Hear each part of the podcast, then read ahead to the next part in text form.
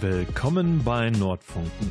Ich bin Marek Kirschniok und begrüße in dieser Episode Jamil Alio. Jamil bewirbt sich für den Integrationsrat der Stadt Dortmund und es kann sein, dass ihr noch nicht mal davon gehört habt, dass wir in Dortmund so etwas haben. Von daher bleibt dran und erfahrt mal, wieso das eigentlich relativ wichtig ist. Jamil, vielen Dank, dass du dir ein bisschen Zeit genommen hast für uns. Ich würde sagen, stell dich einfach mal vor. Gerne. Mein Name ist Jamil Alio. Ich bin ein äh, syrischer Dortmunder. Bin in Deutschland seit fünf Jahren als Flüchtling. Ich bin anerkannte Geflüchtete. Komme aus Syrien, habe Elektrotechnik studiert, erneuerbare Energien, leider beide nicht abgeschlossen. Und ich fange glücklicherweise ab äh, Oktober in einem Studium Soziale Arbeit und also Soziale Arbeit im Bereich äh, Migration und Integration.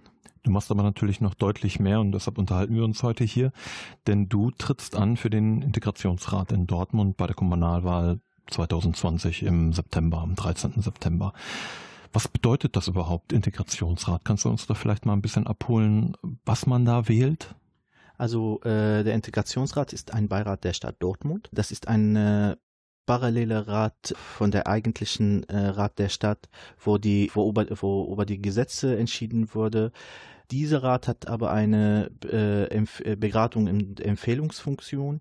Äh, da wurden die neue Vorlagen, die neue Gesetze diskutiert und äh, davor wurde, wird abgestimmt, äh, ob äh, das auch eine gewisse Inklus Inklusivität für die Migrantinnen und Migranten der Stadt Dortmund zeigt. Äh, das ist wichtig, indem dass die Stimmen von Migrantinnen und Migranten äh, äh, lauter werden, deutlicher gezeigt werden, dass äh, diese Mitentscheidungsrecht implementiert wird. Ja, und dann äh, ist, äh, heißt es, wie wir das äh, so gerne sagen, mit uns statt über uns. Mhm.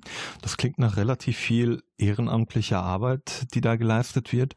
Warum tut man sich das freiwillig an? Also ich wurde oft ge äh, gefragt, was ist mein Traum, was will ich überhaupt erreichen im Allgemeinen. Und jedes Mal hatte ich gleiche Antwort, ich will eine Stimme und kein Echo sein. Ich will mhm. nicht die Echo von anderen Meinungen sein. Ich will meine eigene Meinung haben äh, und das laut sagen können. In meinem Heimatland hatte ich die Chance davor nicht. Äh, hier habe ich eine neue Heimat gefunden. Ich fühle mich hier wohl. Ich bin Dortmunder und stelle mich immer als Dort syrische Dortmunder vor.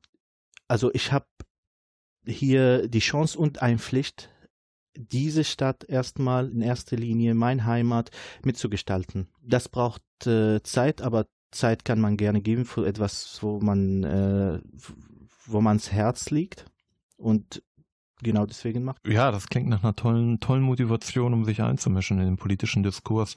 Der ist aber auch oft nicht einfach, gerade auf lokaler Ebene.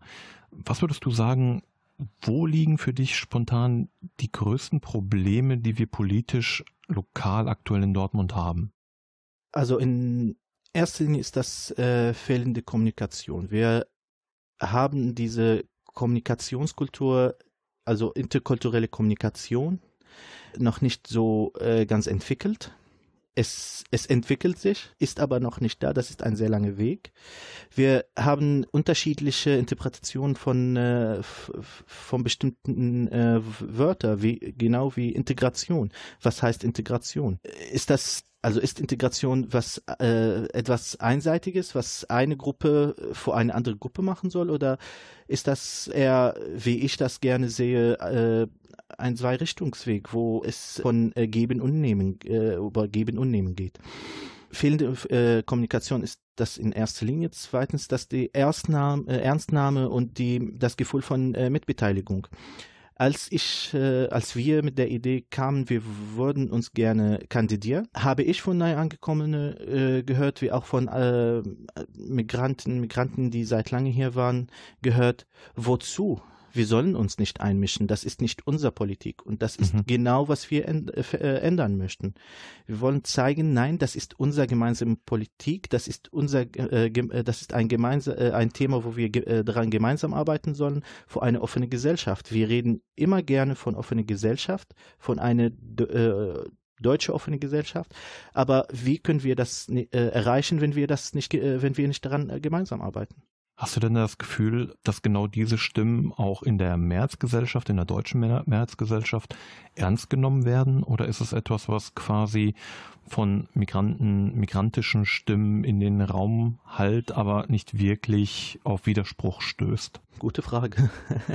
Also ich, äh, ich finde ehrlich gesagt, es, es zeigen sich deutliche Pole hier. Mhm. Wir haben diese Rechtsdruck von rechtsextremistischen Gru Gruppierungen, wogegen Leute äh, kämpfen, wo, äh, wogegen äh, Bürgerinnen, Bürgerinnen äh, kämpfen und die wollen die wollen unbedingt, dass die, dass alle das mitmachen dass auch die Migrantinnen und Migranten sich beteiligt fühlen. Ich kriege die, die, diese Impulse mit, dass die Leute, die Leute unbedingt äh, möchten, dass alle mitmachen und deswegen ist es, ist an, an dieser Ebene wichtig.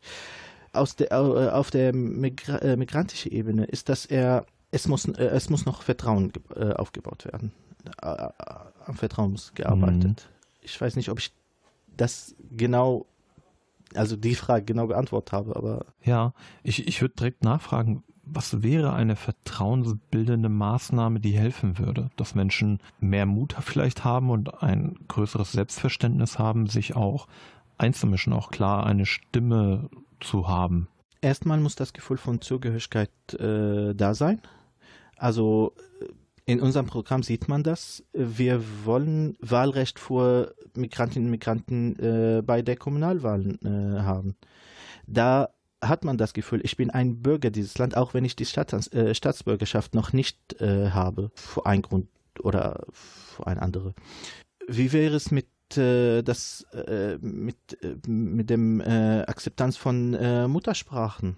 Äh, warum haben wir das in unser Schulsystem nicht, dass wir Ergänzung, Ergänzungsunterrichte im, im Muttersprache haben, wo die Leute merken, ja, meine Kultur ist Teil von mir und das wurde geehrt, das wurde respektiert. Ich, da, und das, das zeigt diese Gesellschaft, indem, dass meine Kinder auch äh, deren Muttersprache nicht verlieren. Mhm. Genau in, äh, in, der, in dem Alter von, äh, von, also in der Kindheit ist das, in der Kindheit ist das wichtig, dass die Kinder äh, das Gefühl haben, beide Kulturen sind Teil von uns. Wir sind Teil von den beiden Kulturen. Es, ist, es muss nicht unbedingt äh, so sein, dass man ein Heimat hat. Man kann zwei Heimate haben. So wird, äh, wird äh, Vertrauen, wird an Vertrauen gearbeitet. Wie wäre es mit mehr Chancen im Arbeitsmarkt, äh, mit mehr Möglichkeiten vor äh, Zertifizierung von Abschlüsse und Zeugnis, also von Migrantinnen und Migrantinnen? Mhm. Warum mussten manchen, nur weil die seit ein paar Jahren hier sind, ein Euro Stellen befüllen? Oder warum muss ein Ingenieur, der hochqualifiziert ist, in einem Lager arbeiten. Ich habe, also ich, äh, ich will das auch nicht falsch äh, ausdrücken, dass Lagerarbeit ist wichtig, aber das ist wichtig für Leute, die das machen möchten. Leute müssen nicht gezwungen, in eine Richtung zu gehen, wo die das nicht einsehen. Ist das etwas, was du vielleicht auch aus deinem Umfeld und auch in den Strukturen, du arbeitest bei Train of Hope, immer mal wieder erlebst, dass gerade geleistete Bildungsabschlüsse aus den Heimatländern von Migranten in Deutschland nicht oder nur sehr gering anerkannt werden? Auf einem gewissen Niveau ist das, also auf einem gewissen Niveau passiert das. Zeugnisse würden anerkannt, aber in manchen Fällen ist das vom Sachbearbeiter abhängig wenn eine nicht bei der bei der, bei der äh, Arbeitsagentur, mhm. beim Jobcenter, manchmal auch in den Büros, wo das anerkannt wird, haben wir Personen, die nicht äh, genug sensibilisiert sind, die nicht die, das Wissen und die Fähigkeiten haben, mit anderen kulturellen Hintergründen zu arbeiten haben wie wäre es, wenn wir das auch anbieten, wenn wir äh, äh Sensibilisierungskurse für Beamtern wie auch für, äh, äh für, die Polizei anbieten? Wir haben das jetzt vor kurzer Zeit die Situation in Düsseldorf erlebt, wo äh, das, wo eine auf den Boden geschmissen würde und mit dem Bein festgehalten äh, würde. dann erleben wir die gleiche Situation wie in Amerika. Und das soll nicht so sein. Mhm. Wie wäre es, wenn wir unsere Polizei mehr sensibilisieren? Die Polizeigesetz hat, war für die große Mehrheit in der Gesellschaft, Migranten, Migranten wie auch deutsche äh, Bürger, nicht, äh, nicht akze äh, akzeptiert. Mhm. Warum haben wir nicht die Mitbestimmungsrecht, um das zu ändern, um, um zu sagen, nee, diese Regel gilt für unser äh, Land Nordrhein-Westfalen nicht. Das soll geändert werden. Hm. Hast du das Gefühl, dass Deutschland im weitesten Sinne immer noch nicht wirklich ein Selbstverständnis als Einwanderungsland hat? Also, wenn ich mich mit der Geschichte gut äh, kenne, ist Deutschland auf jeden Fall ein Aufwanderungsland. Äh, mhm.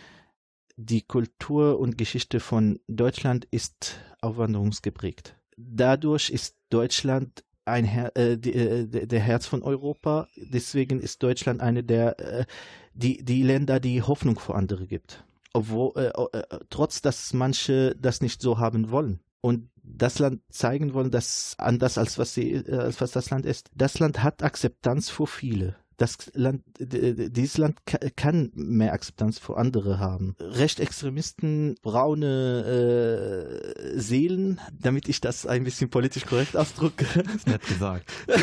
das wurde gesagt. Sie, die, die, manche können geändert werden. Ich habe das mal erwähnt und das würde ein bisschen das hat ein bisschen komisch, ein bisschen komisch äh, angekommen, dass ich gesagt habe, manche sind ja in erster Linie Rassisten, sind, die sind aber noch nicht äh, Restextremisten. Wir können das vermeiden.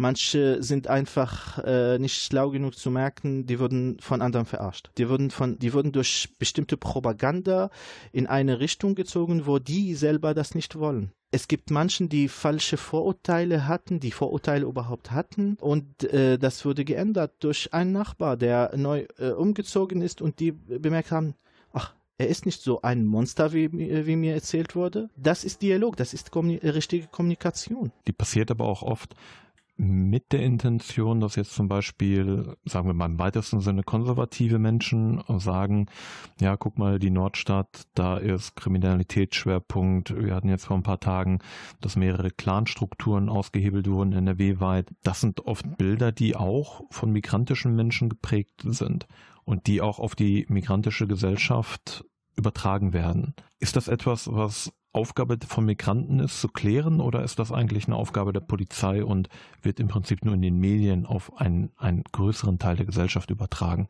Also Menschen, die nicht Weißdeutsche sind in der Regel. Menschen sind Menschen. Also, es hat es gibt keine, es gibt keinen Unterschied zwischen einer Gruppe, die von der DNA her äh, blaue Augen, äh, blonde Haare hat und eine, die braune äh, Augen und äh, ein bisschen dunklere Haut hat. Das, das hat damit gar nichts zu tun. Die Leute, wir sollen daran arbeiten, dass die Leute das endlich mal kapieren. Das ist nur Unterschied, äh, Unterschiede auf niedrige Ebene, auf persönliche Ebene. Es gibt gute Menschen, es gibt schlechte Menschen in der Welt. Ich sage das so, durch, also seit 2015 ist ungefähr ein Million Sura äh, und ich, ich, ich, ich, werd, ich erwähne das gerade, weil ich selber Sura bin sind nach Deutschland äh, zugewandert. Wenn zehn Prozent davon nicht gut erzogen sind, ganz einfach, wenn da äh, die Chancen nicht gab, die Möglichkeiten nicht gab, dann haben wir 100.000 Personen. Klingt nach einer großen Zahl, ist es aber nicht. Das ist letztendlich zehn Prozent von 1 Million. Wir haben 80 Millionen in Deutschland. Kann irgendeine behaupten, die 80, die 80 Millionen sind alle gleich? Die haben alle die gleiche Meinung? Die haben alle die gleiche, äh, gleiche Standpunkte und Perspektive? Das ist nicht mal logisch. Wir, also ich kenne äh, Suran, die mehr gemeinsame äh, Standpunkte und Perspektive mit manchen Deutschen haben als mit, mit den äh, Landsleute. Das hat damit, weil das damit gar nichts zu tun hat. Mhm. Man merkt bei dir, ist Dialog wirklich ein ganz zentraler Aspekt. Was wäre eine Möglichkeit, um mehr Dialog anzustoßen? Hättest du da eine Idee, ein Projekt, einen Vorschlag, wie man gesamtgesellschaftlich, also alle integrierend, tatsächlich zu dem Punkt kommt, dass wir mehr miteinander reden? Das findet in erster Linie im Bildungssystem statt. Das soll in erster Linie im Bildungssystem stattfinden. In der Schulen, während der Unterricht mit Kinder unter sich in der Freizeit, äh, während der Freizeitaktivitäten. Es sollte, also das, ich bin nicht der große Fan von äh, positiver Diskriminierung, aber eine, äh, eine Quotierung in der, in, während der Angebote, unterschiedliche Angebote, die schulische und außerschulische Angebote, wären in erster Linie nicht, nicht äh, verkehrt. Es musste äh, gesehen werden, alle sollen daran äh, teilnehmen, damit mehrere Chancen gibt, damit, äh, um, um, um Leute zusammenzubringen, zu, äh, um Diskussionen äh, anzufangen, um Diskussionen zu moderieren. Die Lehrer und Lehrer, äh, die, die Lehrer äh, sollen da ausge mehr ausgebildet sein, die Beamten sollen da mehr ausgebildet sein. Unser Integrationssystem ist nicht schlicht, ist eine der beste, aber es soll ähm, weiterentwickelt werden. Wenn du zum Abschluss vielleicht einfach nochmal einen komplett freien Wunsch hättest. Also du darfst dir politisch natürlich, weil wir heute über, tatsächlich über Politik reden, du darfst dir wirklich eine politische Entwicklung, ein politisches Projekt wünschen, komplett frei. Von mir aus auch von der Position des Bundeskanzlers.